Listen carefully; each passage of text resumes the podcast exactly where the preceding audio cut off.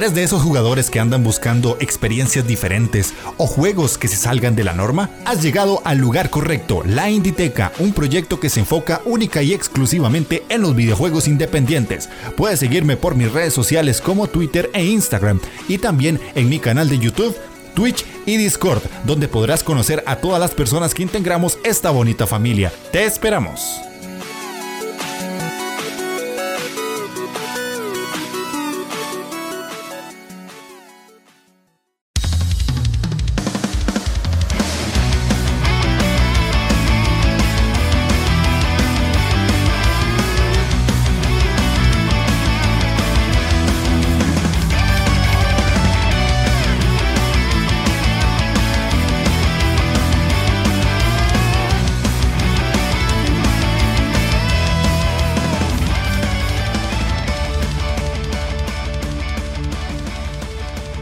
Bienvenidos a la Inditeca, el podcast donde un tico y un vasco les cuentan su afición por los videojuegos independientes. Después de mucho tiempo, vuelvo a decir esta frase, teníamos ya rato de no escucharla por aquí.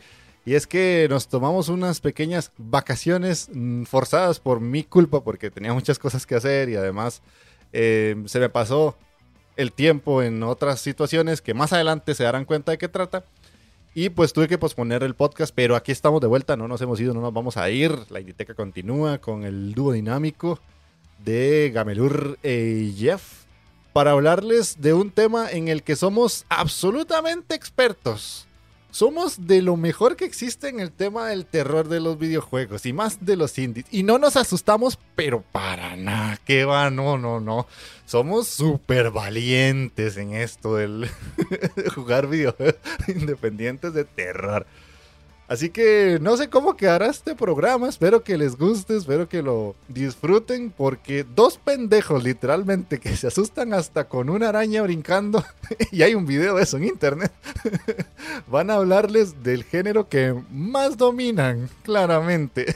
Camelur, bienvenido nuevamente, ¿cómo estás? Eh, muy bien, eh, Jeff, eh, encantado otra vez de volver a grabar contigo, tenía muchas ganas, como siempre, pero tengo que decir una cosa en mi defensa. No era un juego de terror y no me esperaba que una puta araña me saltase a la cara mientras yo jugaba tranquilamente con mi bolsa de basura. Dicho esto, eh, sí, somos unos expertos en el indie de terror. Total, vamos, he jugado una cantidad de dos juegos de terror este año. sí, sí, somos, uf, pero enciclopedias.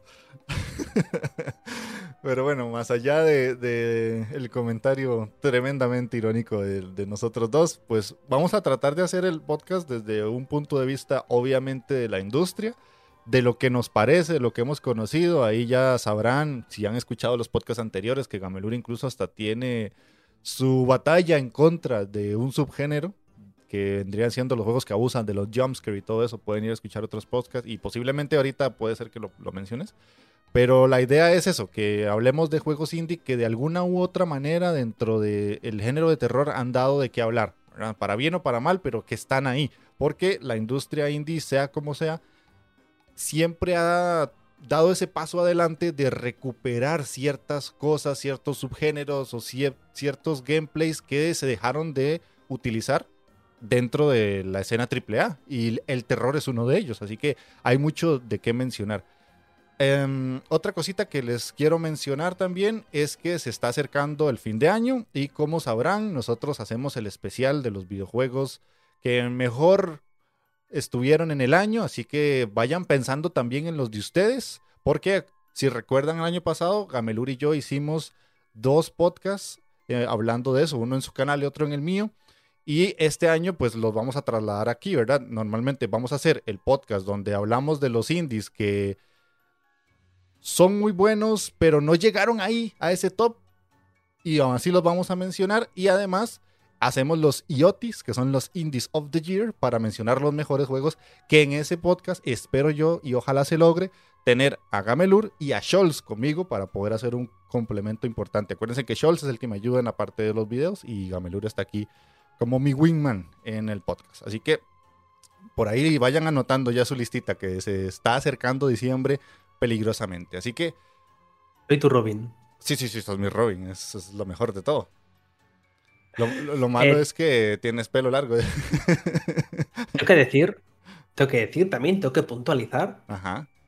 que es la primera noticia que tengo de que ha deci- ha- hemos decidido entre los dos que Jeff ha querido decidir Ajá. eh, dar una noticia que yo ni siquiera conocía y encima lo ha dicho aquí en público de forma que yo, claro, yo ahora mismo ya no puedo decir que no. ibas a hacer ha los, los. Gamelur of the Year. Decime si sí o si no. Ah, Ah, ahora yo también me acabo de enterar algo que no sabía. Ah, pero todavía no te he dicho nada. ¿Por qué puede ser? Porque estamos, no, no estamos ni en noviembre. Déjame que entremos en diciembre todavía. no, hombre, si noviembre es el martes. ya, ¿qué te pasa? Pero bueno, bueno, cada uno hará su cosa. y estaremos complementándonos como un equipo. no queremos divisiones en la Inditeca, eso no existe. no nos saquemos trapos sucios que puedo tirar piedras hacia Madrid. Pero bueno, vamos a empezar con el programa de hoy, que como ven, venimos cargaditos de, de todo ese desparpajo que tenemos nosotros a la hora de, ya trabajar juntos. Así que antes de iniciar con los videojuegos, yo quería hablarles un poquito de los subgéneros dentro del terror, porque es un tema que domino poco. De hecho, este podcast posiblemente me equivoque y diga muchas tonteras y mi novia sea la que me corrija, porque ella es experta en el terror. Entonces, ojalá que si nos escucha por ahí, entienda que estoy haciendo lo mejor posible porque literalmente no manejo este tema y soy un pendejo que se asusta hasta con su propia sombra. Pero bueno, Hombre, se ha jugado más de tres juegos. Este año creo que es más experta que nosotros dos juntos. sí, sí, sí, sí, no, es que literalmente ella ve hasta las películas más malas que existen de terror. Y... Ah, no, yo de, pe- yo de pelis me veo, me veo bastantes. En plan, pero que sean real- realmente buenas. Ah, Podemos sacar ese tema de, de sí, esa diferencia de, de esas películas de terror que son las famosas, las taquilleras, que son una tremenda bazofia, que se centran en sacarte el sustito y ya está. mm, Pero a mí lo que me gusta es pues películas más pues el estilo antiguo, el estilo Viernes 13, el estilo Pesadilla en el Street, ese tipo de películas que trasladado también a los videojuegos es también lo que me gusta dentro del género. ya. Sí, podríamos mencionarlo porque es importante. La verdad es que es algo que por lo general se trae, en el, el videojuego lo trae del cine, es algo muy normal. Pero entonces, encontré una página dentro de Creana, porque la vida, donde dicen cuáles son los subgéneros y si me hace falta alguno ahí me lo puntualizas. El primero que mencionan ellos es el gore, que dentro de las películas de terror es el más gráfico, pues pone escenas sangrientas, hay planos a detalle en partes desmembradas del cuerpo humano, presenta el momento exacto de una mutilación con sonidos que te ponen bajo la piel de la víctima. El gore creo que cuando mencionas el nombre todo el mundo entiende que es ese dolor explícito y sangre por todo lado y vísceras y cosas así. Que a mucha gente le da asco y otros lo disfrutamos bastante. Ahí me, me incluyo yo. No sé a vos si este género te agrada o no. Bueno, hay grandísimas películas como las míticas del Cien Pies Humano, Ya. como también está la de Guinea Pig, creo que es creo que es la 2, la que fue tan ultra mega super controversial, creo que es la segunda. No sé si las conoces. Bueno, son súper explícitas y creo que es con la 2 que se la cancelaron Mm. en muchos sitios porque se pensaban que era una película snuff. Sí, sí, sí. Qué telita. Para que, para que una película piensen que es una película snuff, hay que pensar en lo gráfica y en lo bien detallada que está. Sí, sí, sí. Eh, explícate qué es SNAF por si alguien no sabe el, el término. Película snuff se podría decir como. mm, Vamos a. Voy a intentar decirlo de una forma suave, ¿vale? Vídeo casero. Dejémoslo ahí, ¿vale? Vídeo que puede. Que, que es real. Vamos a dejarlo ahí. Exactamente. O sea, Dentro del género de terror. Sí, sí, sí, sí. Exacto. El otro, que es el que acabas de mencionar, que parece que te gusta mucho, es el slasher, que muchas veces se suele confundir con el gore por escenas explícitas, pero el slasher destaca como un subgénero del terror independiente al presentar características propias, como un asesino que generalmente está motivado por la, venganza y prácticamente es una fuerza imparable. O sea, casi siempre son de esos asesinos que les pueden tirar un camión encima y por alguna razón de la naturaleza o no, se levantan y siguen haciendo su desmadre. y es muy famoso por su auge en los 80 y los 90 ¿verdad? Que es lo que decías vos, pues Pesadilla on Street, eh, Viernes 13, ya el famoso Freddy Krueger y muchos otros más. Que este, pues, obviamente es uno de esos géneros que ya a día de hoy se ven un poco menos, existe más dentro del cine y dentro del videojuego, pues, eh, con el último que había sacado Sony, no me acuerdo el nombre, no me acuerdo cómo se llamaba que eran unos, unos estudiantes que llegaban a una cabaña y uno tiene que tomar decisiones. Me acuerdo de Quarry, porque es el mismo estudio que los creó. Sí, lo tengo, es que tengo las imágenes en mente, que además es de... que va de los Wendigos y sale el actor este que hace de Freddie Mercury también. Ajá, ya, ya vamos a ver, ya les digo. El estudio es Supermassive Games y el juego del que mi memoria no se acuerda para nada es este que salió en un E3 que se hizo muy conocido por ese 3, que parecían cosas que luego al final la historia no iba por ahí. Sí, también hicieron el Dark, Picture, que de hecho los Dark Picture yo no los he jugado porque me da como el flojos por lo que he leído. Sí, el Eso. Ese me gustó, la verdad es que sí lo disfruté. Sí, porque es una peli juego que realmente no sé, yo la disfruté. Mm, sí que es cierto que esas caras tienen son del Valle Inquietante, pero muchísimo, muy fuerte. Pero tiene cosas muy interesantes. Tiene la historia que, sin ser a nada del otro mundo, es una historia que te mantiene enganchado hasta el final. Entonces, sí. eso está bastante guay. Sí, de hecho, de hecho. Bueno, el otro es el horror. Dentro del terror existe el horror, por si alguien se lo cuestionaba. Que es el más común, pues trata de presencias o manifestaciones paranormales. Podría decirse también que es el más antiguo si te remontas a leyendas de civilizaciones arcaicas con seres naturales de los que había que cuidarse. Y por lo tanto, eh, su diferencia con tipos de terror como el slasher está que la amenaza no necesariamente es un ser como tal, puede tratarse de un lugar, una presencia inexplicable, y por eso eh, se deja claro que las cosas que están ocurriendo no encajan dentro de lo normal, ya que desafían las reglas dentro del mundo creado en la historia, o al menos eso supone la página de Creana. Pero sí, es lo, lo sobrenatural, lo inexplicable, lo demoníaco que te persigue de alguna manera este es el género que literalmente yo más sufro. Yo esto lo odio con todo mi corazón. Y obviamente dentro de las películas El Exorcista es una de esas que ya mucha gente conoce, o la saga El Conjuro, con la famosa muñeca Anabel, La Monja y todas esas peliculillas que ya si uno las ve a día de hoy, esas últimas tengo que decir que son sumamente malas. Con El Exorcista tengo que contarles una pequeña anécdota de por qué odio esa película a muerte. Cuando yo tenía 13 años, me invitaron a un cumpleaños de un compañero del colegio que iba a cumplir 15. Entonces, cuando yo llegué, estaba la fiesta normal, típico que que piñata, mm, todos cantando, ah, feliz cumpleaños, feliz cumpleaños, lo que sea. Y terminó la parte divertida. Y este chico, que no se me olvida su nombre, Josué, nos dijo, ah, vamos a ver una peli. Y estaba él con sus amigos, que sus amigos eran de 15 o 16 hasta 18, y yo ahí todo pendejito con 13 años, y nos metieron a un cuarto oscuro, a mí y a otro chamaco que tenía la edad mía, y nos pusimos a ver El Exorcista con eh, las escenas eh, que se habían eliminado de la primera versión que salió, o sea, era la, la uncut. No me he traumado más en mi puta vida después de ese día. Así se los digo. O sea, yo puedo ver la bicha del exorcista que yo me cago. O sea, yo, yo veo un video, veo lo que sea y recuerdo el trauma. O sea, yo esa semana, después de ese cumpleaños, pasé durmiendo con mis papás como una semana entera y no podía dormir y no podía hacer nada.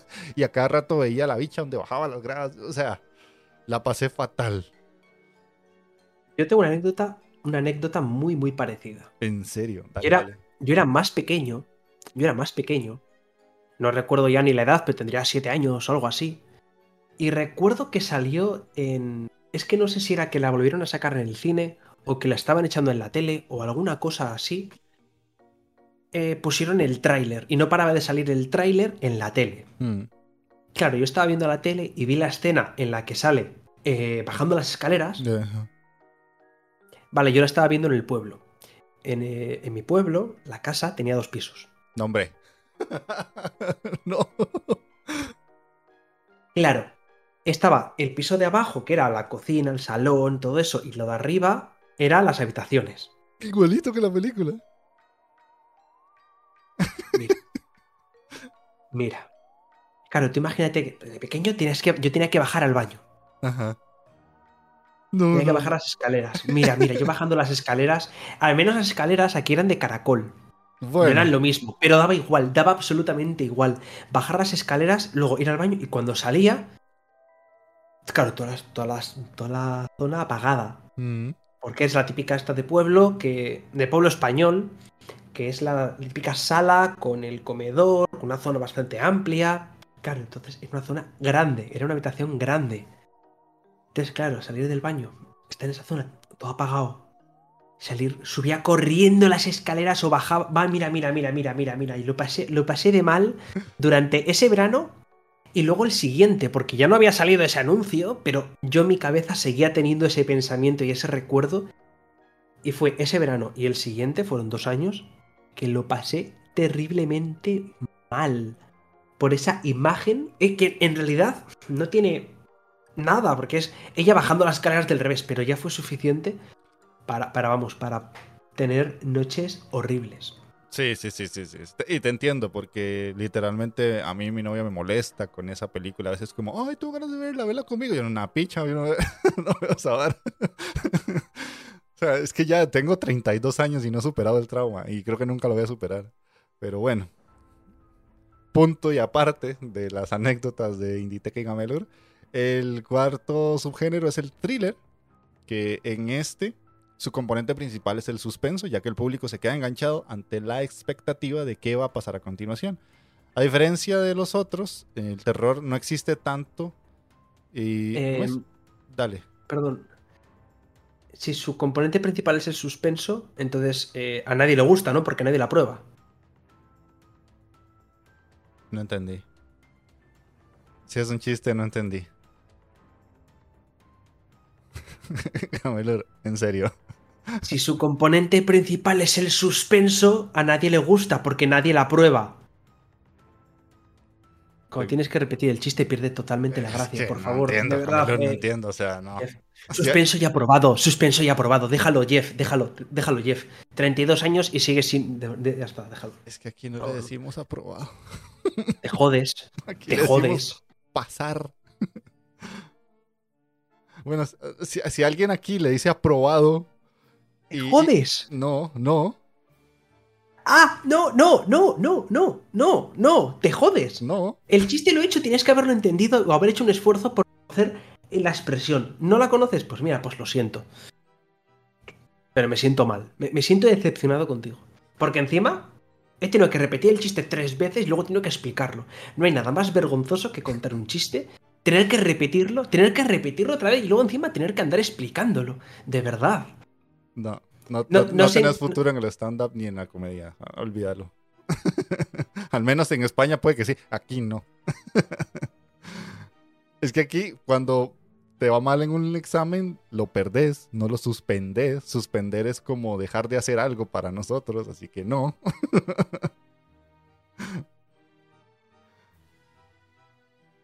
¿Por qué, por qué haría un podcast con un, un tico? ¿Por qué? ¿Por qué? ¿Por qué?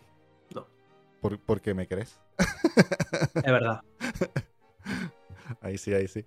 Pero bueno, más allá de este momento Gamelur, este género, o este subgénero más bien, eh, te queda o te engancha por la expectativa de qué va a pasar, como decía. Y eh, a diferencia de otros tipos de eh, terror, no exigen tanto al escritor y al guionista a la hora de hilar sucesos de la trama, pues cada uno debe abrir nuevos misterios y cerrar otros. Y al final todo debe conectarse de una forma lógica. Casi siempre esto va de la mano con resolver casos o resolver situaciones.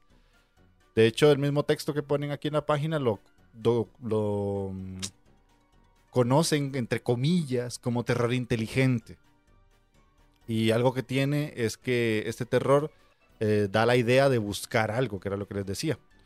Y averiguar si había un asesino, una víctima, el paradero de algo, lo que fuera. Creo que este es uno de los que más disfruto yo como, como estar siempre en tensión, pero no, pensar de que en cinco minutos me va a salir un bicho y va a ser ¡ah! Y yo, ¡uh!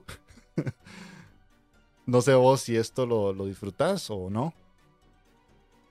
A ver, iba a hacer un chiste, pero es que. Pues no, no, porfa, no.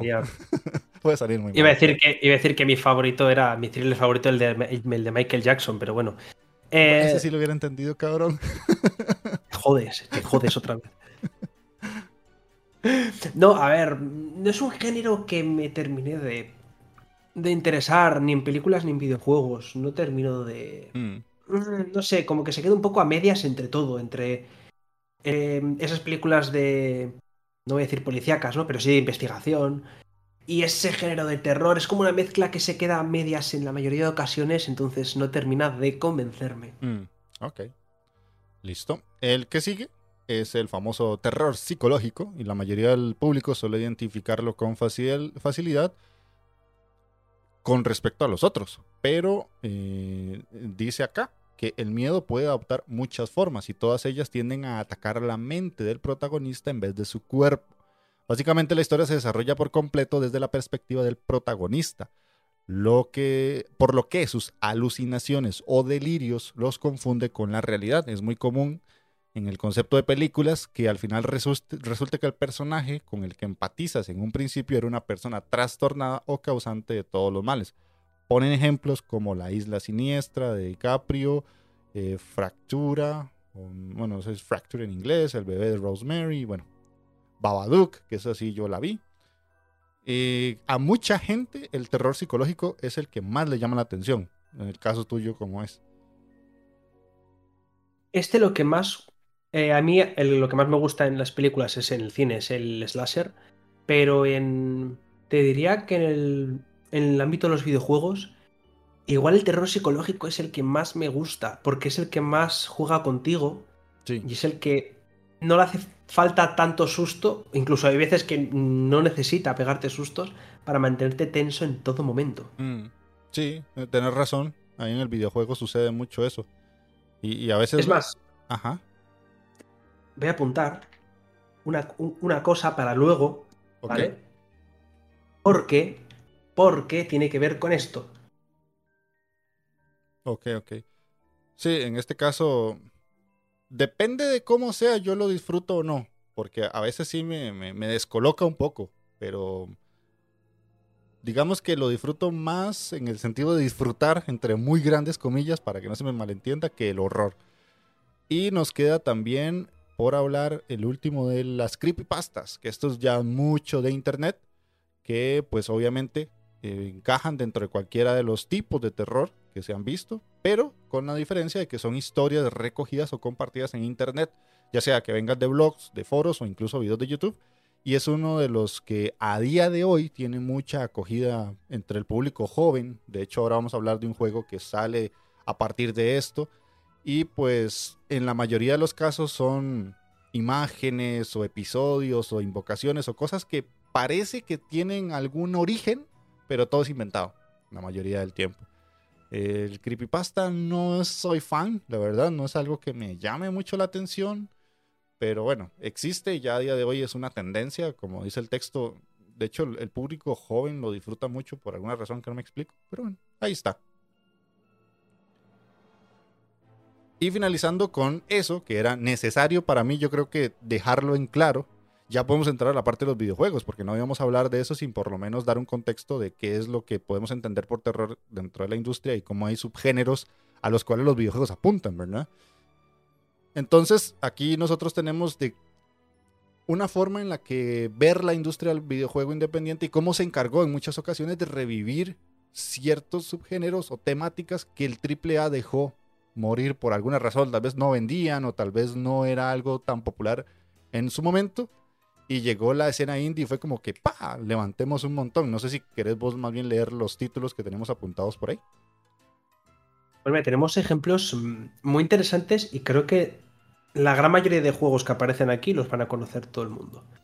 Porque tenemos grandísimos ejemplos. En la Outlast, que fueron de los grandes indies que pegaron un grandísimo boom y revitalizaron mucho el género de terror tenemos obviamente el Slenderman, que también revitalizó eh, bastante con todo el tema de los jumpscares y y creó una ola de ciertos juegos que. de esos juegos llamados para youtubers, ¿no? Mm.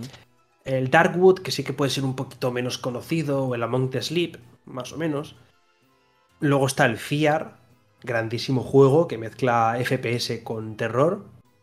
El primero le tengo, le tengo mucho, vamos a decir, cariño. ¿vale?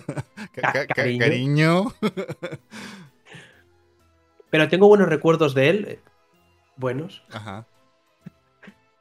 Y obviamente el Five Nights at Freddy's, un juego archiconocidísimo que pegó un bombazo y que sacó en un año, creo que fueron cinco juegos o cuatro juegos de la saga principal, Mm. que tiene un récord, un, un Guinness por, ah, por ese hecho, porque bueno, es que una barbaridad. Tanto el éxito que tuvo como lo que se pusieron a sacar, que no pararon de sacar títulos y cositas. Entonces son, un, son unos juegos que, como bien he dicho, si os dais cuenta, en todos ellos han tenido una relevancia de revitalizar el género de terror o crear un género nuevo, cosas de ese estilo que dices, a ver, han conseguido algo que los AAA tenían abandonado, incluso han hecho que, de una forma directa o indirecta, han hecho que muchos AAA se quieran volver a meter otra vez dentro de, este género. Ahí diste en el clavo. Y eso era el punto en el que yo quería llegar. Porque si nos vamos a los años donde esos juegos salieron, más que todo Amnesia, Outlast, Slenderman, eran las épocas donde los juegos de terror estaban como de capa caída en el AAA. Porque era como la época donde más bien Resident Evil era más shooter. Los Silent Hill no era como que salieran muy seguido y el último que había salido no pegaba tanto, a la gente no le había hecho tanta gracia y poco más. O sea, tal vez por ahí el Dead Space era lo que sonaba en ese entonces. Y salen estos juegos y recuperan esa sensación de que el personaje principal tiene que sobrevivir, tiene que luchar contra algo que es más grande que él, más fuerte o incluso más intimidante y no tenés nada. De hecho, Outlast es de esos pocos juegos en los que yo realmente cuando lo jugué sentí que estaba indefenso, o sea, no tenía nada, era una linterna y, y más bien me hacían daño, me cortaban un dedo, me cercenaban algo, me quemaban me cortaban la pirula y lo que sea. Y ahí andaba el personaje sobreviviendo. Y con Amnesia, pues mucha gente pasó lo mismo, o sea, es ese personaje que más bien tiene que luchar contra la oscuridad, los sonidos, que se le quede, se quede sin luz, que buscar o no batería, sino que más bien era buscar cómo aumentar la luz del candelabro y ya después te perseguía el bicho y todo. Salieron infinidad de videos y todos estos géneros revitalizaron algo que estaba dormido en la industria AAA y además en, en la gente, porque esto también ayudó a que muchos youtubers que a día de hoy ya son súper famosos pegaran el salto porque de era el típico hacer un video gritando y exagerando todo para que llamara la atención del público. Y obviamente con la parte de los creepypastas, que por eso yo les decía ahora, vamos a hablar un poquito de eso. Cuando llega Slenderman y Five Nights at Freddy's, pues es donde ya empieza la parte creepypasta, que yo conocí el término gracias a Slenderman, porque yo no sabía qué era. Hasta que ya después entendí que Slenderman era como una leyenda urbana de un señor súper alto, sin cara, que existía en no sé dónde, y entonces uno llegaba al bosque. De hecho, yo nunca lo terminé. No sé si vos lo jugaste y lo pudiste terminar, pero yo nunca pude. Slenderman jugué un ratito, me aburrí Mm. y lo dejé. Porque en realidad, a ver, si analizas el juego de Slenderman, luego también sacaron uno muy parecido que era creo que de los Teletubbies, algo, tiene un rollo muy parecido, Sí. y un montón de juegos de ese estilo. Eh, también está, por ejemplo, que creo que estaba bastante inspirado, el del... Ay, me sale otro juego que no tiene nada que ver. Eh, ay, el de que tienes que infiltrarte en la casa del vecino. Eh, Hello Neighbor. Ese. Ok.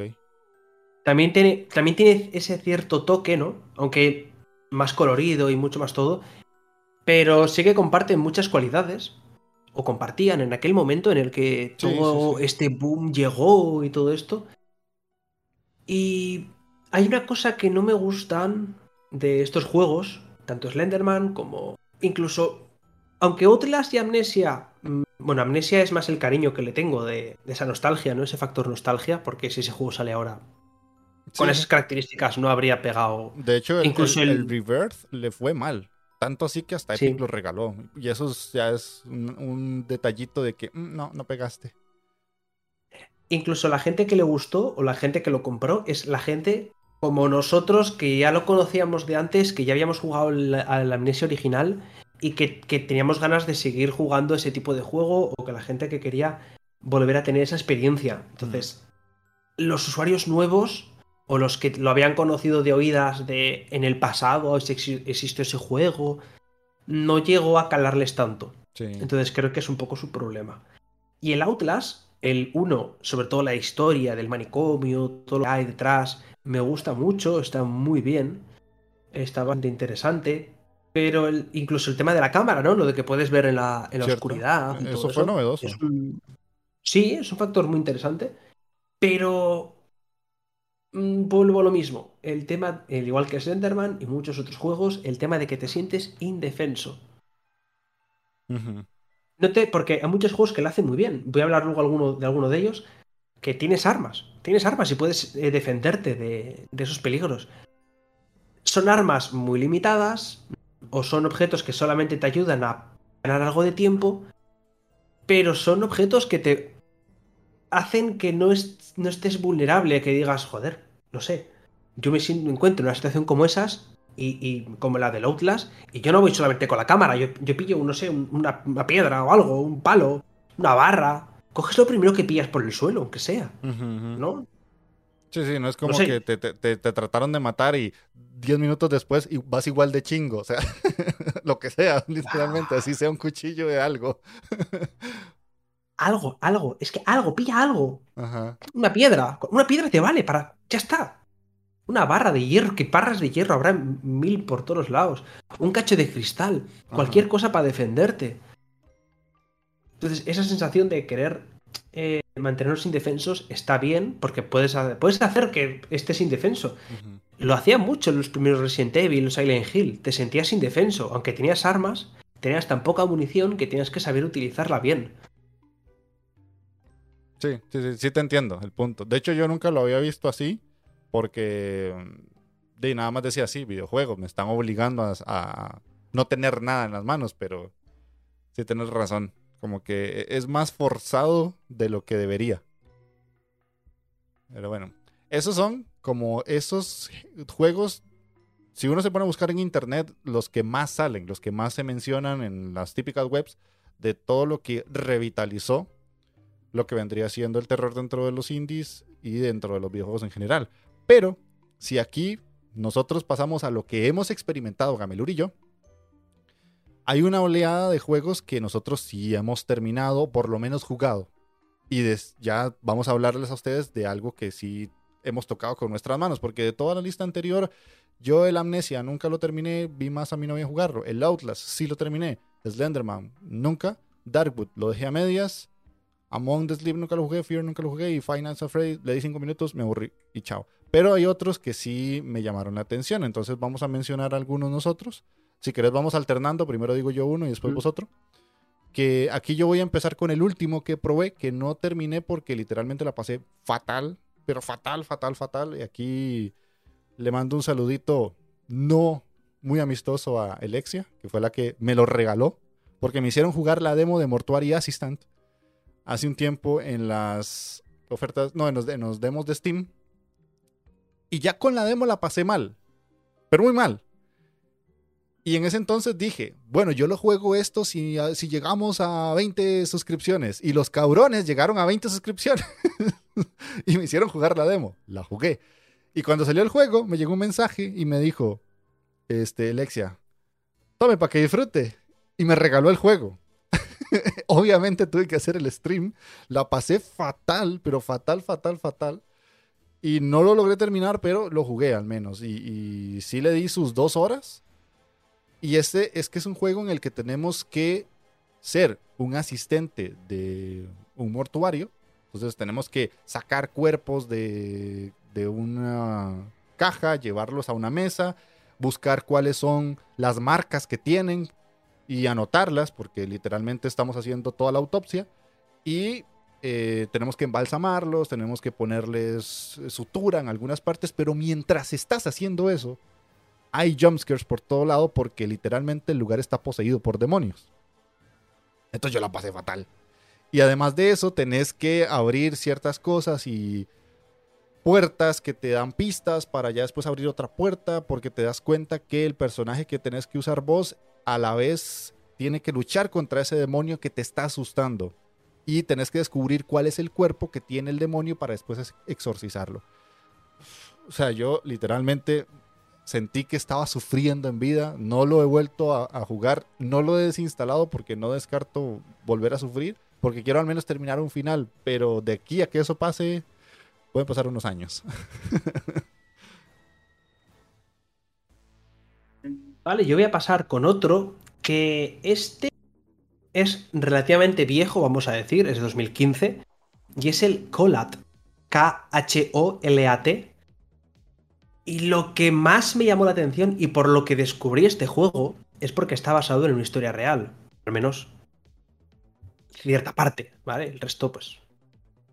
Y es que está basado en la historia del paso de Atlov, que para quien no lo conozca, fue eh, nueve excursionistas, fueron que viajaron, hicieron una, estaban haciendo una expedición y en extrañas circunstancias desaparecieron. Hicieron una búsqueda y los encontraron muertos en unas eh, circunstancias, ya digo, muy raras, pero todo muy raro, como que la tienda de campaña se había rasgada, pero desde dentro a fuera, como que habían querido salir a prisas había eh, signos de radiación en algunas ropas, unos habían muerto como, eh, como enterrados bajo el hielo, bajo la nieve, perdón. Eh, muchísimas teorías, obviamente mm, nunca se supo cómo murieron, siempre hay 100.000 teorías desde mm, rusos, porque es porque era época Guerra Fría, eh, hasta eh, cosas de guerras cosas nucleares, eh, cosas sobrenaturales, que había por ahí espíritus. Entonces, de esa teoría, de la parte de los espíritus y todo ese tema, se crearon este juego, que nos narra esta historia, nos narra el cómo supuestamente desaparecieron estos nueve montañistas. Y lo interesante de este juego es que está narrado por Sean Ben. ¿De vos? No sabía. Y este es uno de los que vos pusiste ahí y yo siempre quise jugarlo, pero no lo he hecho.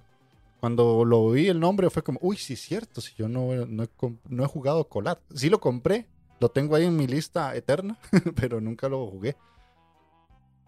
A mí lo que más me gusta de este juego es eso, es el tema que está basado en una historia real, entre comillas. Me gusta mucho esa historia que tiene detrás, todo el, todo el toda esa fantasía que tiene, porque al final es todo fantasía, son todo teorías. Y me gusta mucho, me gustó mucho y me pareció súper interesante y el juego pues sabe llevarlo bastante bien y sabe jugar mucho con ese terror. Ok, listo. El otro que yo quiero mencionar es Layers of Fear. Solo he jugado el 1, yo sé que hay dos. Pero este juego me asustó en el sentido del jumpscare porque los tiene. Y fue como más de que, ¡ay! y ya. Pero lo que más me gustó fue el porqué de las cosas. Estamos en una mansión donde hay un pintor que literalmente se volvió loco. O sea, se encerraba tanto en sus pinturas que empezó a pintar a su esposa, pero de una forma muy grotesca. Y cuando vamos avanzando en la historia, vamos viendo cuadros muy extremos en la casa, como primero es la, mujer bien, o sea, bien pintada como es como persona, y después se va deformando. Y conforme avanzamos en las fases de la casa, vamos haciendo una pintura cada vez más grotesca y más deformada. Y hay un algo que nos persigue dentro de esa mansión. Y nosotros tenemos que ir descubriendo y abriendo puertas y resolviendo pequeños acertijos bastante sencillos. Es un juego lineal que dura aproximadamente dos horas pero siempre te mantiene enganchado porque esa temática de la pintura es muy interesante. Al menos a mí me lo pareció. Yo sé que hay gente que dice que el juego es bastante malo, pero yo lo disfruté mucho. No sé si fue porque lo jugué streameándolo y como que las reacciones de la gente, más lo que yo hacía y todo, pues siempre le da como un saborcito diferente. A que si lo hubiera jugado solo tal vez me hubiera parecido aburrido, pero a mí me, gustó porque creo que de lo poco que he jugado en este género me pareció una idea fresca. El hecho de que te metan esto de una persona que ya perdió su cordura y que todo lo expresa a través de la pintura, porque casi no hay texto, casi no hay voces, sino que todo sucede y vas viendo cuadros, vas ligando una imagen con la otra y cuando ya llegas como a un hub central donde no te pasa nada, vas viendo cómo esa pintura evoluciona y se va transformando en ese bicho raro que es la esposa de él, y además te, va, él te vas, vas encontrando como pequeños trozos de notas, que es él narrando lo que estaba haciendo, pero del pasado hacia el futuro, que es donde estás ahorita, que ya estás completamente loco.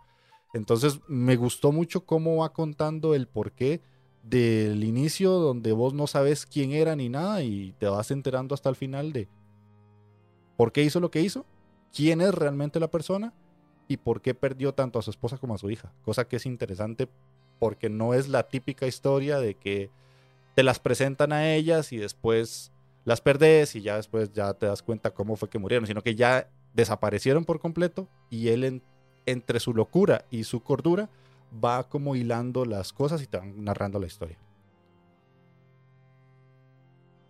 El juego la verdad es que em, lo vi varias veces, me llamó la atención hasta que vi un par de sustos y dije, no. es que hay que puntualizar. Yo soy miedoso, pero Gamelur es más miedoso que yo. sí, sí, sí, y lo he. Y lo admito con orgullo. sí. No se llama miedoso, se llama precavido. ¿Cómo quieras decirle?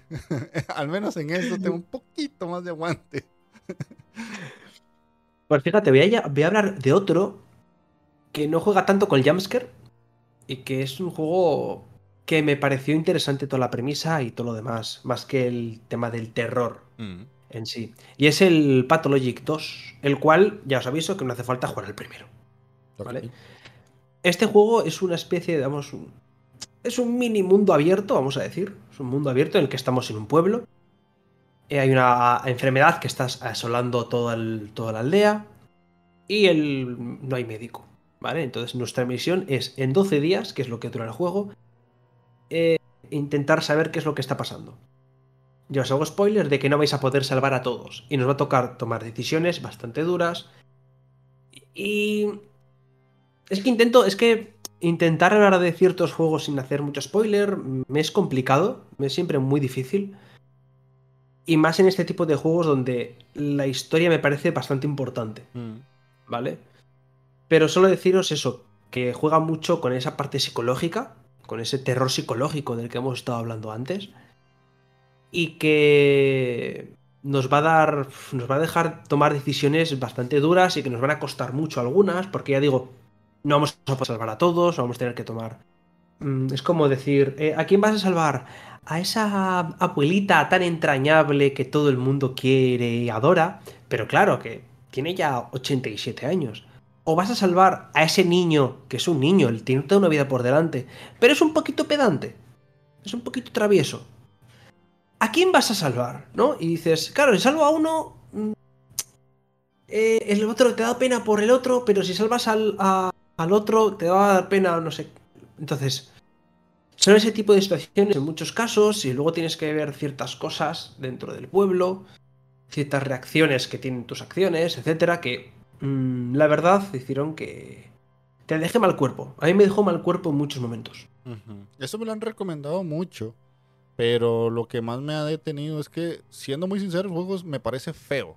O sea, no, no, no sé, es muy agradable visualmente. Ok. Es apuntado también, pero no creo que lo vaya a jugar pronto.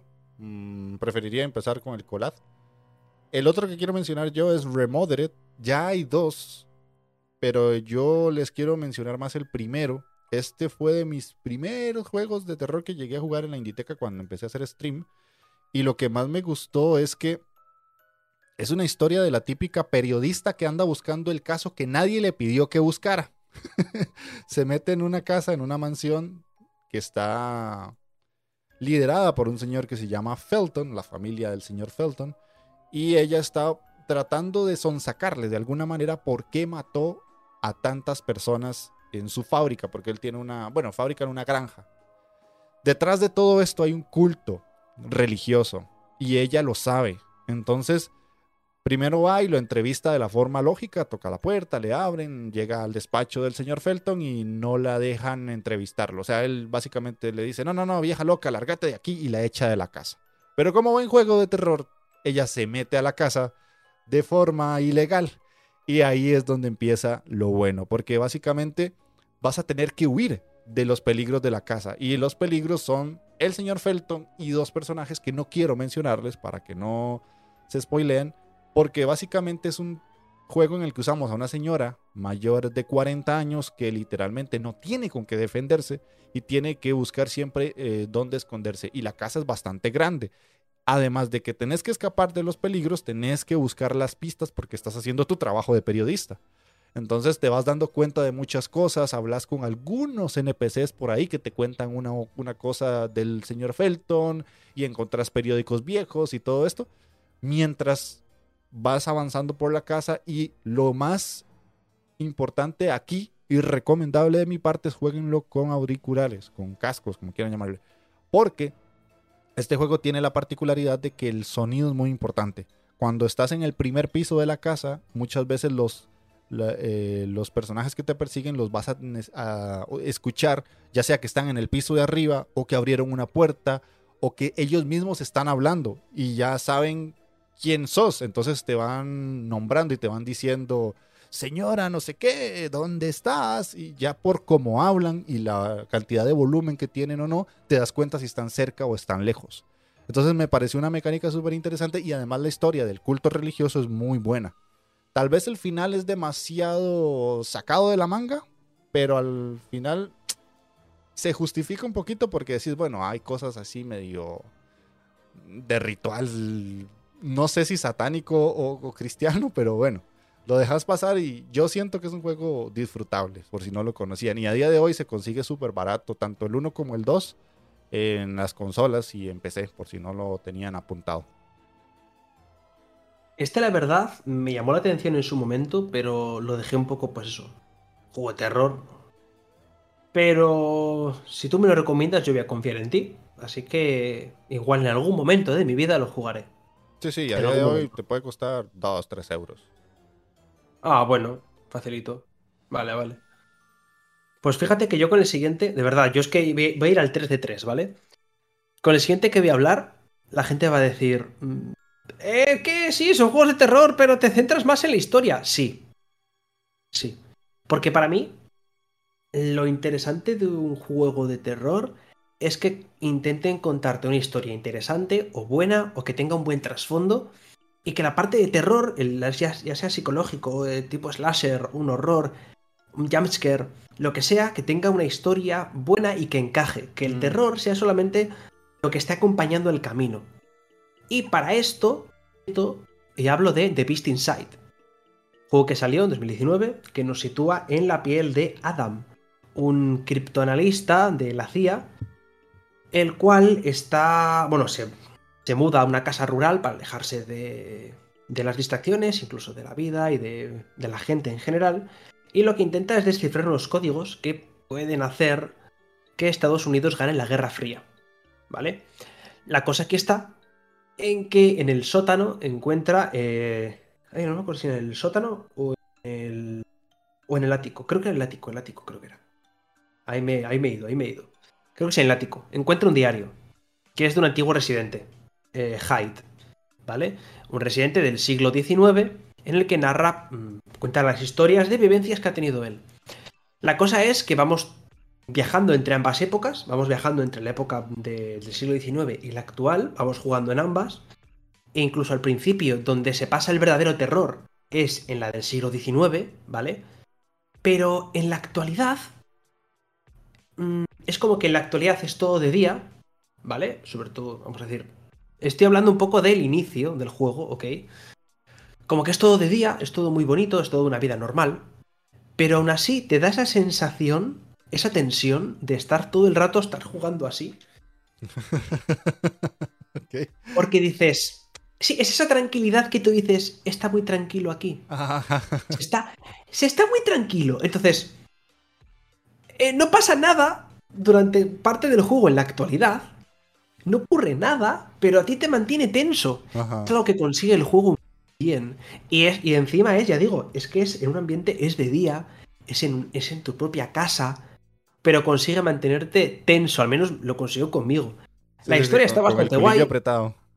Sí. Y luego las dos historias se consiguen entremezclar, pasan ciertas cosas. Eh, lo envuelve todo en mil movidas chunguísimas, horribles, horripilantes. Eh, y a mí lo que me gusta es eso, el cómo juega con ambas historias y cómo es capaz de lo que te he dicho, de, estar de día y que te siga asustando, bueno, no asustando, sino manteniendo tenso. Sí, sí, sí. Eh, está interesante. No sabía que era así. Yo vi a alguien jugarlo, pero lo vi cuando estaba más como de noche. Entonces no vi esa parte de día. No sabía. A ver, eh, lo que es la parte de gameplay es más genérica. Sí, ¿vale? Sí, sí, Muy genérico. Pero a mí lo que me gustó es la historia y el cómo mezcla esas dos cosas. Ya. Ok, ok. Ese sí lo tengo, lo podría jugar. Ya, ah, ah, me vas dejando tarea de Collab de Beast Inside, de momento. Ok, el otro que quiero mencionarles yo es un subgénero dentro del terror indie que se ha dado mucho últimamente, que es los juegos de vista isométrica pixel art. Y les traigo Sunshine Manor. Este todavía no lo he terminado porque es un poquito laberíntico, pero me llamó mucho la atención porque es como si fuera una película de los 80, con la típica historia de niños que entran a una casa y desaparecen todos y entonces a vos te toca ir a buscarlos porque literalmente te quedaste solo o en este caso sola con una niña que tiene que ver cómo sale de la casa y conforme vas tocando objetos, vas abriendo puertas o no, encontrás NPCs que te dan pistas para ver qué es lo que hay que hacer. Porque literalmente entra un grupo de amigos a una casa, desaparecen todos, queda la niña y es como, no puedo salir de aquí, no puedo llamar a nadie, estoy totalmente desconectada. Y lo interesante es eso, que es un juego pixel art.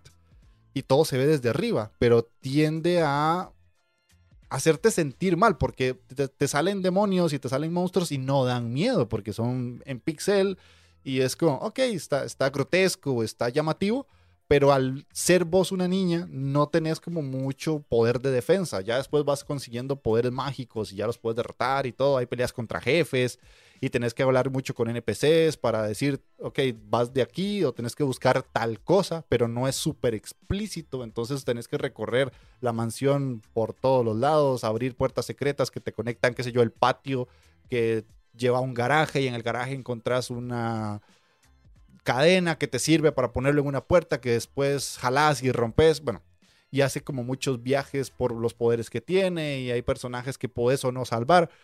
Lo que más me gustó es eso, que es como una especie de Resident Evil sin pistolas, porque la casa sí es muy grande y hay que buscar una llave que calce con un escudo, que eso te permite después abrir otra puerta. Pero lo interesante es eso, que al ser pixel, es otro tipo de situación, porque no te va a dar miedo, te va a dar como esa sensación de inseguridad, de que al final tenés que hacer muy bien las cosas y luchar muy bien contra los enemigos, porque si no vas a morir y tenés que volver a hacer otra vez la misma cosa que ya hacías cuando ya sabes cómo hacerla y decís, bueno, no quiero perder el tiempo y ya sé por dónde ir, ya sé más o menos qué que hacer y todo esto. Y hay personajes muy interesantes dentro del juego y la historia de por qué estás dentro de una mansión y cómo se va desarrollando es muy, no diría yo interesante porque no, pero sí es muy atrapante porque vos decís, hmm, y este señor que estaba aquí, que estaba vivo y ahora lo encontré muerto, ¿por qué? Entonces hay como muchos cabos sueltos que tenés que ir mezclando. Interesante. Me parece muy interesante, sobre todo el tema de utilizar la vista isométrica. Mm. Pero voy a pasar a otro un poco rápido porque yo creo que nos estamos enrollando. parecemos aquí un burrito hecho podcast, nos estamos enrollando un montón. Eh, parece que estamos haciendo análisis de cada juego, entonces, claro, como estemos aquí analizando cada juego de los que tenemos que hablar, nos podemos aquí morir. Pero bueno. Te sigo uno vos y ya termino yo con otro y listo. Vale, entonces si tengo que elegir. Uh, bueno, quiero hacer un doble, perdóname. Dale, dale, dale, no pasa nada. Quiero hacer una mención de honor, que es un juego que todavía está desarrollándose. Esto que ya conocemos, tú también lo conoces, Mati. Mm. En el que también está participando otra persona. No sé si se puede decir quién es, pero se puede decir que es Leva, vale. Pues Leva también está participando. Grande Leva, te queremos. Eh, y es el The Cult of Chanceville. Mm. Yo jugué el primero, que ni siquiera estaba leva todavía, que era una pequeña demo, me pareció interesante, volviendo un poco a ese juego a ese juego que trata más el terror psicológico, que busca mantenerte tenso, lleno de puzzles, etc. Y realmente lo pasé mal, pero es que la demo del Cult of Chanceville, o Chanceville, o Chainsville, o Chanceville. Eh, mira, de verdad, hubo un momento, no sé si te acuerdas, que tienes que cruzar un pasillo, que ahí ves la figura al fondo del todo. Yo iba así. Yo digo, sé que va a pasar en cualquier momento. Y yo así. Iba con un. Iba cagado, porque decía, sé que va a salir. Sé que va a salir y me voy a asustar sabiendo lo que va a ocurrir. Y, bueno, no voy a decir nada. Pero es un juego que tiene muy buena pinta y me gusta hacer esa pequeña mención. Y luego también quiero terminar hablando de otro juego que no es de terror per se, pero que lo he apuntado al final, porque como hemos estado hablando de juegos que, que no eran de terror per se, pero que sí que tienen esa tensión y todo esto. Y quería hablar también de otro juego español, eh, de mi querido amigo de que le estuve entrevistando. La verdad es que fue una entrevista, un podcast muy, muy interesante. Y es de Ellendow, el juego de Summoner's Mess. Los tenéis en Steam por solo 3 euritos. Y el juego no es de terror. Para nada. Para nada es de terror. Pero primero, tienes que. Vamos a decir. Superar el juego. Vamos a dejarlo en que tienes que superar el juego. Y tienes una luz. Esa luz con el tiempo se va apagando. A no ser que recolectes luces. O que absorbas la luz. Eh, y cada vez te vas quedando con menos luz. Hay, hay escenarios que son relativamente. Para, para la vista lo, mismo. Vista simétrica, todo muy pixelado. Pero consigue transmitirte en muchas habitaciones esa sensación de. Uh, esta zona es chunga. Y el decir, eh, cuando de repente se empiezan a apagar las. Se te empiezan a apagar las luces. Y esa sensación que te genera de, de agobio, de estrés, de no solamente el tengo que salir, tengo que conseguir ya la luz, tengo que ir rápido, tengo que tal. También es esa sensación de que te sientes que, pues, como si estuvieses tú en la vida real, eh, con una habitación grande y tienes una pequeña luz y no ves nada. Entonces, esa sensación que consigue darme el juego, la verdad es que me gustó mucho. El juego es muy interesante, es muy divertido, es muy cortito, está muy barato y es un indie español. Por tanto, y encima el desarrollador es una maravillosa persona. Así que os lo recomiendo a todos. Sí, sí, yo también lo jugué eh, y escribo todo lo que decís vos. Eh, yo voy a mencionar los últimos tres, solo por mencionarlos. Inscription, Silt y Scorn. Voy a hablar del que me imagino es menos conocido, Silt, que si alguien recuerda es como un limbo-like, donde vas con un buzo, eh, obviamente bajo el agua y te salen como unos peces súper extraños y con sus dientes gigantescos y todo.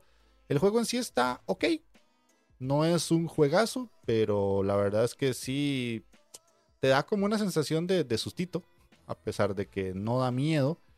Y si sos alguien que le tiene cierto respeto al, mar, a los peces y todo eso, puede que te dé ñañaras. Y es cortito, cuatro horas, a lo mucho cinco. Y pues la verdad es que no es de los mejores de la lista, pero sí son de esos jueguillos que a veces vale la pena jugar si querés ver algo diferente, porque hemos visto muchos limbo likes, pero uno bajo el agua es curioso, por lo menos. Yo he visto un par de gameplays de este juego y me parece bonito para, empezar. Me parece interesante y le tengo muchas ganas, lo quiero jugar en algún momento. Mm. Y ya que has mencionado el tema de la querida talasofobia que yo sufro, ¿vale? Ah, Ese miedo al. Yo tengo talasofobia, sí. Ah, oh. Quiero destacar un juego. Dale. Subnáutica. Ah, ok, ok, cierto. Habíamos hablado de esto, pero no, no, habíamos llegado al punto de la talasofobia. Creo que eso merece un podcast solamente de ese tema. Sí, sería. Los putos niveles acuáticos. Sería interesante. Y encima, talas, es que de verdad, Subnáutica es la pesadilla de la gente que tiene puta talasofobia como yo. Es que hasta, es que de verdad, hasta en el inicio del juego, que es una zona tranquila, en la que no hay ni siquiera enemigos al principio, en esa zona estándar, que, que, que los enemigos los ves de lejos. Y lo intenté. Ajá. Pero de verdad, era jugar un poco. Yo me he visto el, el juego entero, me lo he visto, porque lo mismo, me parece interesante lo que tiene. La historia está decente. Y tiene unos mundos bastante chulos, muy coloridos, muy vistosos. Está muy guay el juego. Pero no puedo. Hmm. Ya digo, es que hasta la parte cuando es de día y estás en una zona cercana. No me gusta, no puedo, no puedo ni es que ni siquiera en un videojuego. Y para mí eso es... Prefiero jugar a 800 juegos de terror, de terror gordo y ver películas... mm, ver, prefiero ver el, exor- el exorcista en una habitación a oscuras la noche de Halloween, a las 12 de la noche, enfrente de un manicomio abandonado, ¿vale? Antes que jugar Subnautica entero. De, de verdad, de verdad, te lo digo, de verdad. Lo paso muy mal. Ok. Eh, yo no quiero hacer la primera opción nunca en la vida. y prefiero jugar Subnautica. Ándate a la verga. Pero bueno, ahí cerramos entonces los juegos que a nosotros nos llamaron la atención. Es una lista bastante grande para dos seres más miedosos que cualquier personaje de, de caricatura que se asustaba con cualquier cosa. Y vamos a cerrar con títulos que no hemos podido jugar, pero nos gustaría. Esto me parece interesante hacerlo porque obviamente hemos visto muchas cosas que tal vez le hemos puesto un check o tal vez los hemos agregado a la wishlist, pero no les hemos dado la oportunidad por alguna u otra razón y lo dejo para que la gente en comentarios, si ha jugado alguno de todos estos, nos diga por qué sería interesante jugarlos. Voy a decir los míos, solo mencionarlos. Lamentum, que este me lo recomendó Pere de la Taberna, que me dijo que bastante interesante. Es muy similar a Sunshine Manor, vista isométrica pixel art, pero ni siquiera lo he podido comprar. Tormented Souls, que lo tengo por ahí, pero no lo he jugado. Eh, World of Horror, que esto es un pixel art también, pero es muy grotesco al verlo. Si ustedes ven un gameplay de este juego, es rarísimo, es asiático. Otro juego asiático coreano se llama Detention, que tampoco lo he podido jugar. Y Soma, que llevo solo una hora. Así que tengo que seguir, pero Soma es otro que me han recomendado hasta la saciedad y nada más que tengo que seguirlo. No he podido continuar. ¿En el caso tuyo? Mira, yo tengo que, antes de decir mis dos juegos, que son muy poquitos, tengo que decir que el Tormented Souls no lo he metido en mi lista porque ya estaba, porque ya lo tenías tú hablado, Ajá. que también eh, he visto cositas de él y me parece interesante. Y el Soma... Está bien hasta que te dicen, sal al exterior. Y yo, no. Hasta ahí puede jugar, ¿vale? Ajá. Lo intenté. De verdad que intenté y salí al exterior y andé un poco. Hasta que ya no podía, sin, hasta que ya tenía que mirar para poder avanzar, ¿vale? Ya, ya había un momento en el que yo sin mirar no podía avanzar más. Ajá. Eh, dije no. De verdad que mm, para la gente que, que la... Porque si tú no la tienes, te dices, ah, bueno, pues... Pero la gente que la tiene me entiende. La gente que tiene la talasofobia me entiende. Mm. Entiende que es, hostias, es que es... El, el- a mí lo que no me gusta es el no saber lo que tengo a dos metros de distancia, a un metro de distancia. De no saber qué hay, qué hay, porque es que no ves nada. No ves absolutamente nada hasta que lo tienes enfrente y dices, "Mm, mierda. Entonces, eso es lo que no me gusta.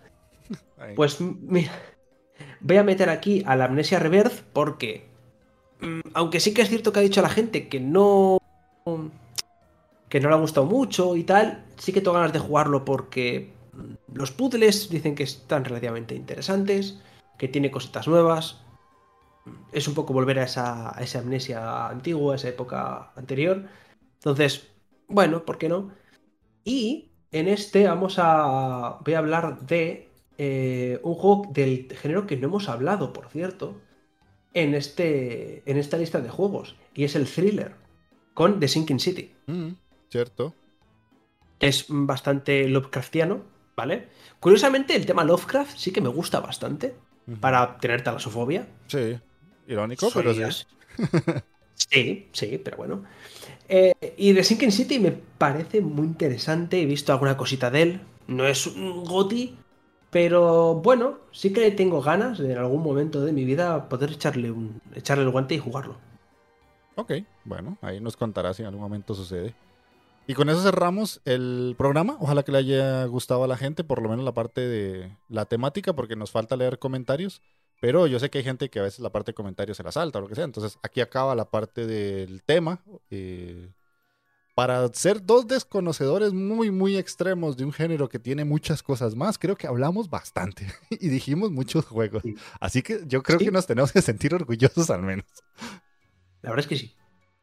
Ojo ahí, ojo ahí. Nos, nos- nos marcamos la estrellita porque creo que lo logramos.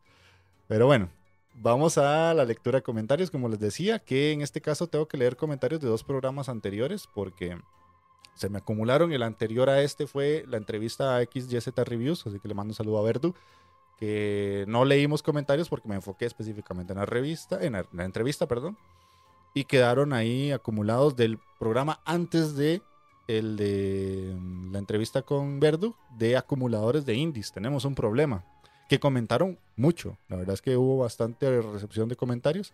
Empezando por lo que tenemos en YouTube de Rodolfo Zamora que nos pone, Brutal Legend es un juego tan raro y asombroso. Me encantó. Sé que tiene muchos problemas, pero igual me encantó. Es uno en su tipo y tiene ideas muy creativas. Un abrazo para Gabelur que queremos que sigan el podcast. Y va a seguir, o sea, no, no lo he echado ni nada, ni lo voy a echar. Tranquilos.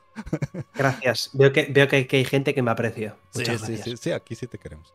Em, después nos pone The Shoals, gran programa. Primero que nada decir que también caigo en ser acumulador, específicamente de juegos digitales, también pasando por las etapas de Humble Bundle, ofertas de Steam y GOG. Por lo mismo, debo tener como 50 juegos instalados en el PC, siempre pensando en el por si acaso. Cuando mencionas, intento aprovechar al máximo eso que tengo de mis bibliotecas digitales, pero es bastante difícil. Bueno, también este año he ido más lento con lo de completar juegos. Yo sí que soy muy fan del RPG y al final, como dicen, pasa por no ser tan ansioso o más, más o menos saber qué vas a aprovechar bien en una compra. Un, un gran abrazo gente y espero el próximo programa. Después tenemos Yuseli Díaz, que nos pone, según GOG y sus integraciones, llego casi a los 500 juegos. Tengo 32 instalados y de esos estoy jugando solo 3. Y nos pone algo que dijimos en el minuto 19 con 40. Eso se pareció al tren de la foto de hace 10 años versus ahora. No recuerdo porque ya hace como un mes de esto. Pero puedes darle, ahora mismo lo estás leyendo y lo puedes dar al botón. Sí, sí, pero es que se va a escuchar en la grabación y eso es lo que no quiero. Yo te, comprendo. Podrás silenciarlo, pero ya no lo sufro. te, comprendo, pero en el 2011. ah, ya, ya, ya, ya, ya. Como que vos me decías como te comprendo, pero ya no lo sufro. Y yo, te comprendo, ah. pero como en el 2011. Ok, dice, y pues como digo, tengo un disco duro dedicado literalmente a mi carpeta de descargas, 320 gigas, y casi siempre lo tengo lleno y estoy seguro que de eso un 5 o 10% de esa información me sirve. Me motivaste a borrar eso. Del resto hablaron directamente, estuve comprando juegos digitales para tenerlos en la biblioteca más que para jugarlos o por oferta. Siempre digo, lo voy a jugar o este es un juegazo, no lo jugué en su tiempo. Siempre le he querido dar una oportunidad. Y lo que he terminado de hacer es jugar otro que ya tenía. Eso pasa muchísimo. Pero poquito a poco estoy concentrándome en tomar un juego grande y uno pequeño como mis juegos principales. Así llevo uno que requiere más tiempo a largo plazo y otro que puedo terminar en poco tiempo e iniciar otro. Me ha resultado más práctico en todos los sentidos, a razón de variedad, gestión del tiempo y juegos que me voy terminando. Y nos manda saludos. Buenos saludos para vos, Yuseli. Y Rodolfo vuelve a decir dos palabras, Humble Bundle. sí, eso, eso suele suceder. Después, en el iBox tenemos varios comentarios también. Uno de ellos de Tobonio, que nos pone, tener 200 juegos en la biblioteca de Steam y 100 en la de GOG, disponer de emuladores para poder recrear los literalmente miles de juegos de las diferentes plataformas que en el mundo han sido, que de forma inesperada te den un trabajo de una semana de vacaciones y verte en tu casa con todo ese tiempo por delante para dedicarle a tu afición preferida y pasarte las mañanas jugando al agario en el navegador.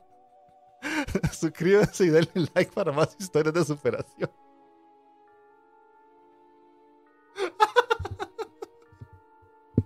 No, hombre, no.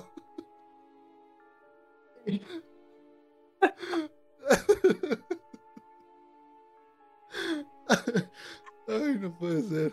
Ay, exploté.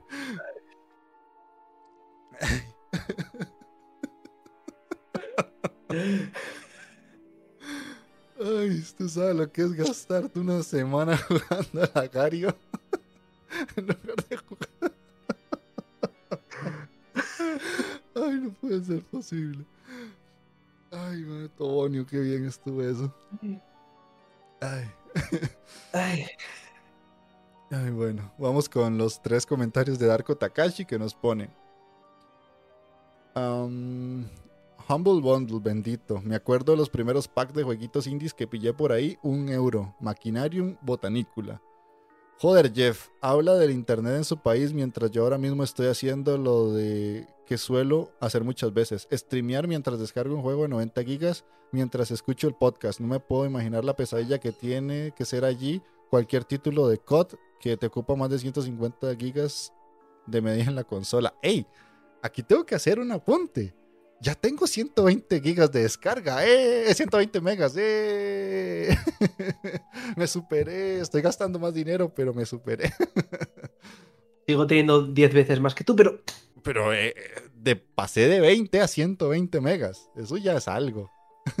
y pude haberlo subido más, pero no, ya no quiero gastar tanto dinero. Y finalmente nos ¿Qué se siente? Ah, no, se siente increíble. O sea, hace poquito me bajé un juego como de 80 gigas en 10 minutos y fue como, ah, ¿qué es esto? El paraíso. bueno, bueno. Ah, el último comentario de Arco dice, ay amigos, no estáis solos. Para no aumentar mi backlog hay un factor muy importante. No tengo un puto duro. Así que no puedo comprarme nuevos juegos. y esto está la semana pasada. Aproveché una prueba de 7 días del PlayStation Plus Extra y me propuse el reto de 20 jueguitos en estos días. Lo superé de sobra, ya que eran jueguitos tipo Sundered o Indivisible, la mayoría. También en su día intenté ir jugando uno a uno de mi biblioteca de Steam para ordenarla por alfabético, pero no surtió efecto. Eso está... Es duro, ¿eh? Sí. sobre todo porque... Aquí hago un inciso porque tienes juegos que tú tienes en tu biblioteca que quieres jugar y otros que te gustaría jugar. Y otros que... Eh, bueno, igual los juego. Hmm. Entonces, como tengas que ir en orden alfabético, va a haber un punto en el que igual dos los pasas, genial, de puta madre. Un tercero que, bueno, venga, vale, me lo paso, te lo pasas un poco desganado. Llega al cuarto, te lo pasas de puta madre otra vez, vuelve el subido, llega al quinto y dices... Llega al sexto y dices, es que este no me apetece y lo dejas. Sí, sí, sí, sí. Eh, para eso hay que tener mucha fuerza de voluntad, sinceramente. En Ichio directamente paso de meterme porque es volverse loco, eh, confirmo. Mm, aquí tienes dos locos. y respecto al tema retro, lo mejor es acudir de vez en cuando a varias webs donde tienen muchos retro como SNES, Master System, Neo Geo, etc. Y los juegas directamente ahí mientras estén, claro. Sí, ahora hay muchas páginas para solo ejecutar. Ya no hay con, ni que bajar simuladores ni nada. Eso es interesante. Y nos quedan los comentarios del último programa, que es la entrevista que hice con el Verduras, que tenemos no tantos, así que duro menos en esto. Eh, Emonge nos pone muchas gracias a Verdu por hablar bien de Planet Cube Edge. Realmente en Suna se lo agradecemos. Que esto es, él habló en el programa de un juego de Costa Rica que habló muy bien. De hecho, ya lo jugué, lo jugué en Stream, me gustó montones. Si alguien no lo conoce, en, Steam hay un demo, Planet Cube Edge. Tengo pendientes entrevistarlos, así que en algún momento vamos a tener una entrevista por aquí, Gamelo, con desarrolladores ticos. Después Dani Samperio pone mis dos referentes en videojuegos indies. Bueno, gracias Dani. Gentleman Link, mira ese crossover, papu. Muy bien, Don Indy. Vamos a. Vamos, verduras. Virevir que es un viewer muy conocido entre la comunidad de XYZ, pone gracias por esto. Y Rodolfo Zamora nos pone tener una figura que esté solo en el marketing, porque nosotros hablamos ahí de qué podíamos recomendarle a los desarrolladores independientes a nivel de mejorar su forma de trabajar. Y uno de esos temas que habló Verdu es tener una persona dedicada al marketing. Y aquí Rodolfo, que es desarrollador de mi país también, nos pone que hay muchas razones por las cuales eso es un gran reto. Cuando tienes indies que se autofinancian, no hay siquiera dinero para contratar a esa persona. Y acá la educación en marketing digital está muy atrás cuando se refiere a Latinoamérica, y me imagino Costa Rica también. De que se ocupa, se ocupa. Pero ahora mismo, tener ese recurso es un sueño que se ve lejos. Y nos ponen la pregunta después, ¿para cuándo el Made in Costa Rica Indie? Que hagamos un programa de juegos hechos solo aquí en Costa Rica, que está interesante. Me, lo anoto para después. Porque incluso hasta podríamos hacer un Made in Spain también, ya que estás vos allá. Y el último comentario que queda. Y hay juegazos, Made in sí, Spain. sí, sí. Increíble. Está rico todo eso allá. Eh, Javier Larrea en iBox nos pone. Muy buen programa lleno de grandes ideas, palabras y sabiduría. Muchas gracias por dedicar tiempo al desarrollo de indie. Con todo gusto, Javier. Y con eso terminamos los comentarios, que fueron muchos, pero fue porque se acumularon. Normalmente no serían así. Así que, insisto, para los que se quedaron hasta el puro final, dándole mención honorífica al comentario de Lagario. este, ya te puedes ir despidiendo, señor. Pues como siempre, un placer. De verdad. Echaba de menos, ver, llevaba tiempo sin grabar con, contigo, señor Tico. Siempre es un honor, un placer y un amor grabar con usted y hablar de temas indies. Y hay cositas que tengo que hablar con usted. Quiero hablar de muchos temas. Quiero hablar de muchos temas de, de podcast. Y de juegos. Y de muchos juegos. Sí. Que... Es cierto que llevamos un tiempo que no estamos hablando de juegos, más que de conceptos. Estamos hablando más de conceptos. Exacto, sí, Y sí, sí. Ya- creo que podemos sería- hablar un poco más de juegos. De tratar ciertos temas o géneros que podría ser muy interesante. O qué es lo que nos gusta de ciertos juegos y cositas así que siempre gusta, ¿no? Siempre gusta, sobre todo para que la gente vaya apuntando juegos indies, ¿eh? Más aún, ¿eh? y que sufran lo que nosotros sufrimos. Porque si mi cartera sufre, la vuestra también. Adiós. Me, me gusta, me gusta. Ahí está. Ahí lo hablamos en Petit Comité. Y finalmente quiero agradecerles porque ya en el canal de YouTube superamos los 500 suscriptores, que eso es algo que mucha gente puede decir, ah, son solo 500. Lo que cuesta llegar a ese número. Joder, lo que cuesta. Así que agradecerle a todos los que le han dado me gusta al canal de YouTube de la Inditeca. Ya somos 503. eh, han sido dos años para llegar a eso. Yo sé que es error mío porque no he marketineado muy bien el canal, pero bueno, ahí vamos, ahí vamos. Y parte de esto eh, se da gracias a los podcasts y gracias a que vos estás conmigo aquí, Gamelur. Desde ese punto, el, el canal pues pegó un subidón. Y bueno, Está claro. es que tenía que unirse el Bástico Team. Sí, Sí, sí, la verdad que sí. Sí, A ver. necesario. Solo te diré que las pruebas están aquí. Sí. Has llegado a los 500 cuando estaba yo. Ya está. Los otros era lo que me 400 y pico no se cuentan. No, no, no, no, no, no. Yo he sido el. Era como que estás a punto de llegar a la meta y yo te doy el empujoncito. Eh, Era necesario. Ya está. Ya está. Es lo único que necesitabas. Y de verdad te digo que Sorionak, enhorabuena, eh, felicidades, porque yo digo la broma, pero realmente el todo el trabajo es tuyo. Eh, y es duro, y como bien has dicho, que sí, que para muchos va 500 suscriptores. Pero 500 suscriptores dentro del mundo indie, dentro de, pues eso, mm, no le das tanta divulgación, por tanto, es más difícil, no, no tra- no trabajas tanto ese tema. Es más complicado y has conseguido que a mucha gente se, mucha gente se, se ilusione por el tema independiente, has conseguido que mucha gente vaya conociendo diferentes juegos, lo cual, la verdad, mm, chapo, chapo por ti, enhorabuena, ¿eh? me siento orgulloso de mi hermano Tico. Bueno, muchas gracias por las palabras. No voy a llorar porque le faltó, le faltó. Listo, no, no, ahora sí, nos vamos para cerrar. Hora casi 20. Nos pasamos un poquito de verga, pero nos hacíamos falta. E- ese era el detalle. Bueno, listo. Nos estamos viendo en otro podcast y ya saben, como siempre, sean uno con el indie. Chao, chao.